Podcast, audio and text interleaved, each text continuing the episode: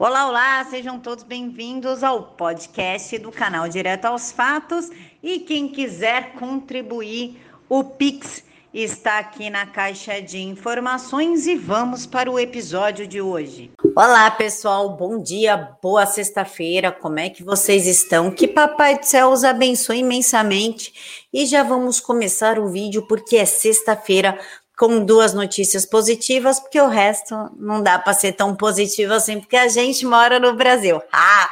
Mas antes de eu começar aqui as matérias, eu quero saber se você assistiu a minha live com o PH do PH Vox, né? O Paulo Henrique Araújo do PH Vox. E por que, que eu estou perguntando isso? Porque nós ficamos discutindo por 45 minutos a, a relação da China com o Brasil e tudo que está acontecendo e como a China está por trás disso. E hoje, às 10 horas da noite, nós vamos receber o Rafael Fontana.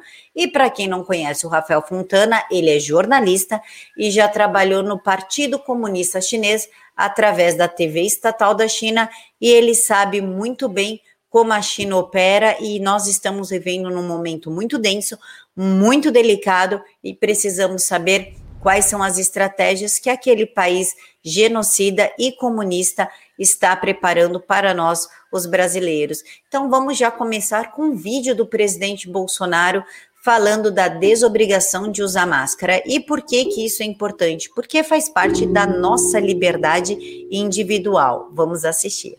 Queiroga foi embora? Tá por aí? Já foi.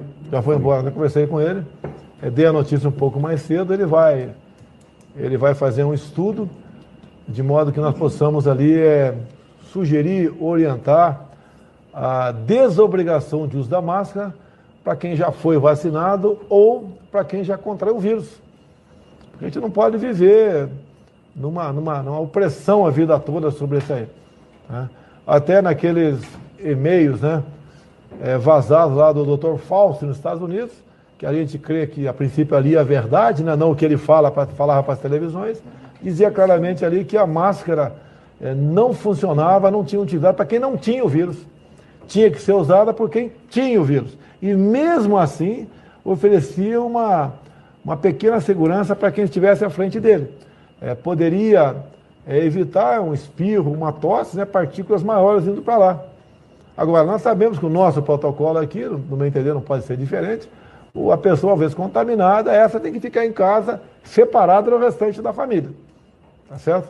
Mas, se você não quer acreditar no presidente Bolsonaro e como Renan Calheiro, Omar Aziz, o Randolph Rodrigues, até o Otto Alencar, ele que é mentiu, que é ortopedista e o Conselho Federal de Medicina falou: não é não, o senhor não pode dizer que é ortopedista porque o senhor não tem registro.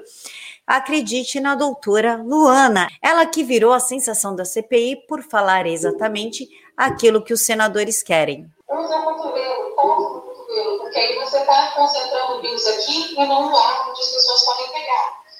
É, não usa as mãos, obviamente. Então, usa isso aqui. Se você tiver sintomático, se você estiver tossindo, estiver espirrando, você pode usar máscara, como cirúrgica, que vai ser difícil de achar e tá muito cara, então não tem necessidade. Mas o importante é, quem não tem nada, não tem nenhuma razão para usar máscara nenhuma. Como é que é, doutora Luana? Quem não tem nada não tem nenhuma razão para usar máscara nenhuma? Gostei dessa informação que a senhora passou. Por que, que a senhora não foi tão contundente assim na CPI? Talvez uma mágoa interna pelo presidente não ter deixado seu nome passar para a Secretaria da Saúde? E por que que não passou? Vai ver porque a senhora era midiática demais ou porque não tem o currículo Lattes da doutora Nise? Não sei, é de se pensar. E vamos para outra boa notícia, porque depois eu tenho três notícias ruins para vocês. Vai começar legal. Governo reduz gasto com pessoal pela primeira vez em mais de uma década. E quem viu a TV noticiar isso? Ninguém, porque não foi noticiado. Levantamento do Tesouro mostra que folha de pagamento caiu de 286 bilhões em 2019 para 285 bilhões em 2020. E por que isso não foi noticiado? Porque não é interessante, gente. Pelo simples motivo que colocar ação positiva do governo não apetece a grande mídia. O legal é falar mal. Quem que esqueceu aqui do Despiora ou infelizmente temos uma boa notícia? Pois é, mas agora chegou aquela hora da gente falar de notícias chatas, incômodas, mas que nós precisamos estar atentos. Lembra quando eu contei para vocês que o Instituto para a Reforma das Relações entre Estados e Empresas estava fazendo uma série de lives com toda a esquerda reunida, incluindo o embaixador da China Yang Yaming, com PT, PSOL, PT, PMDB, P, não sei, PC do B, P, tudo que é P que tem aí de comunista. Pois é, essa live aconteceu, inclusive o embaixador da China, Yang Yaming, agradeceu o convite. Aí o que, que aconteceu nessa live maravilhosa que eu não assisti porque eu tenho mais que fazer da minha vida, foi que pres os presidentes do PTB e do PCdoB pediram desculpas ao embaixador chinês pelo comportamento do presidente Bolsonaro. Isso mesmo que vocês ouviram. Eles não cobraram uma postura do embaixador chinês com a tentativa dele de mexer na nossa soberania nacional, de chantagear o presidente, ou você abaixa a cabeça para a China ou acabou os insumos da vacina para você. Eles não falaram na tentativa da China de calar e censurar deputados federais que estavam questionando a origem da pandemia. Não, eles simplesmente abaixaram a cabeça em nome dos brasileiros, que na qual eu não lembro de ter passado sequer meia procuração para PDT, PCdoB, PCB, PT, PSOL e essa corja toda falar em meu nome. Inclusive, o desagravo ele foi feito durante o evento online promovido pelo Instituto para a Reforma das Relações entre Estados e Empresa, com a participação de presidentes de três partidos brasileiros, do embaixador chinês e de três pesquisadores chineses, dois deles ex-dirigentes do Partido Comunista Chinês, o tema do encontro era o papel do dos partidos políticos na modernização da gestão pública. Agora eu pergunto para vocês: se o tema do encontro era o papel dos partidos na modernização da gestão pública, o que está fazendo a China metida neste debate se a China não tem um partido oficial dentro do Brasil? Eu, até agora eu não entendi a participação da China neste encontro. Então eu posso entender, está subentendido que a China está dando dinheiro para os partidos agirem em nome e interesse da China, mas isso atenta contra a nossa segurança nacional. Agora fica a dúvida: o que, que o ministro da Justiça vai fazer em relação a isso? Vai pedir uma investigação? E o AGU, o advogado-geral da União? O que, que ele vai fazer em relação a isso? Vai pedir para que seja feita uma, um pente fino nas contas dos partidos e dos deputados e senadores, porque isso está um tanto quanto estranho. Além de Lupe e Luciana, representou os partidos brasileiros Baleia Rossi, presidente nacional do MDB. Baleia não chegou a se desculpar por Bolsonaro, mas agradeceu ao embaixador chinês pela parceria com o Brasil para o fornecimento de insumos para a produção de vacinas contra a peste chinesa. Aspas, somos muito gratos à China pelos insumos para o Butantan e para a Fiocruz, disse o deputado federal do MDB. O que que Baleia Rossi não disse? Que quem produziu essa pandemia foi a China. Então, ele deveria estar cobrando uma posição da China de devolver ao Brasil o dinheiro que nós gastamos com esses insumos.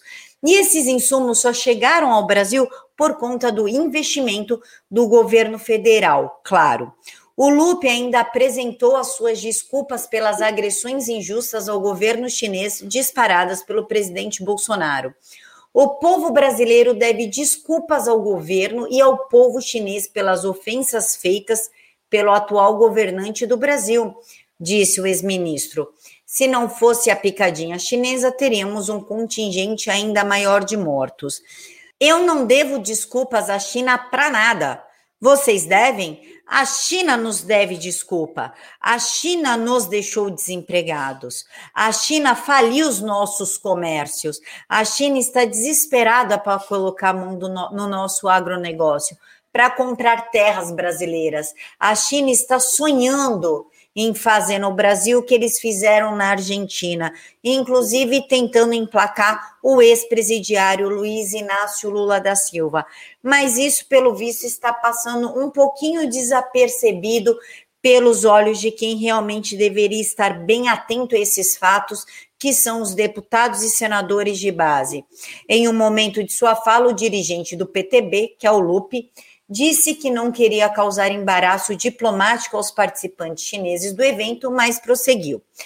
O Lupe não é que ele não queria causar embaraço, inclusive a China dá dinheirinho para Ciro Gomes, isso está no site do PDT, basta vocês acessarem lá. O que o Lupe queria, na verdade, era se abaixar, abaixar as calças para o embaixador da China. Somente isso. Por que, que eles não cobraram uma explicação do Yang Yaming por ter ajudado, pressionado, promovido, montado, estruturado a demissão do, do nosso ex-chanceler, é, o ministro Ernesto Araújo, e por ter armado todo um cerco para conseguir a cabeça do Felipe G. Martins, exigência essa feita, acho que não me engano, em dezembro ou janeiro, pelo próprio embaixador da China, para que, para que as relações entre Brasil e China se mantivessem pacíficas. A China adora chantagear o Brasil. Acontece que nós temos um grupo de parlamentares vendidos pela China e cabe a nós, em 2022, expurgar essa corja do Congresso. E por falar em corja, vamos falar de Érica Cocai e da Glaze Hoffman ou a Crazy Hoffman. Elas querem trocar o nome da Câmara dos Deputados para a Câmara Federal porque elas acham que elas vão combater o machismo estrutural. Com a sociedade brasileira sem emprego, sem segurança jurídica, precisando estudar, trabalhar, pagar as contas, elas estão preocupadas em que a Câmara chama Câmara dos Deputados.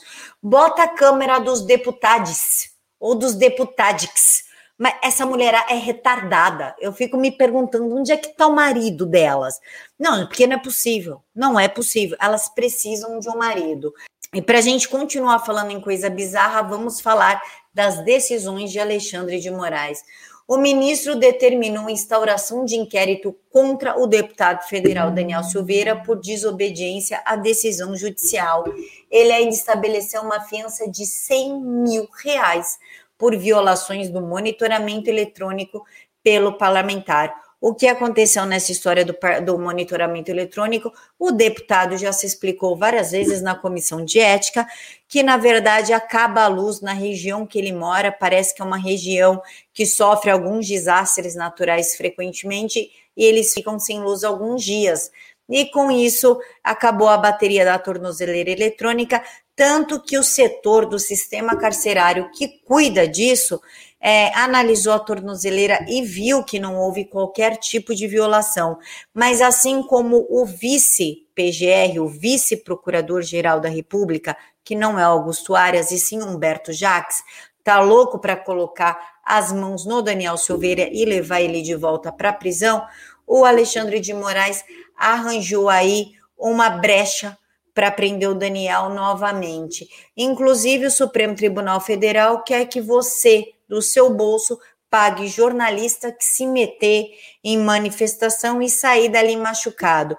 Ou seja, os bonitos vão em manifestação de selvagem, conhecida como manifestação de esquerda, acabam ali se metendo em confronto, tomam um tiro de borracha e quem vai ter que arcar somos nós que pagamos impostos com dinheiro dos cofres públicos. Parabéns, Brasil, estamos indo muito bem. E só para constar, novamente o celular do Adélio Bispo e o computador dele não foram autorizados para quebra de sigilo, mas os ex-ministros e de alguns médicos foram. E claro que até hoje o PSOL não respondeu pela morte do cinegrafista da Band, que foi morto quando um cara do PSOL soltou um morteiro no rosto do cinegrafista. Bom, pessoal, é isso. Eu encontro vocês aqui ao meio-dia, às quatro e meia da tarde e às dez horas da noite para a nossa live com Rafael Fontana. Fiquem todos com Deus, que Deus os abençoe imensamente.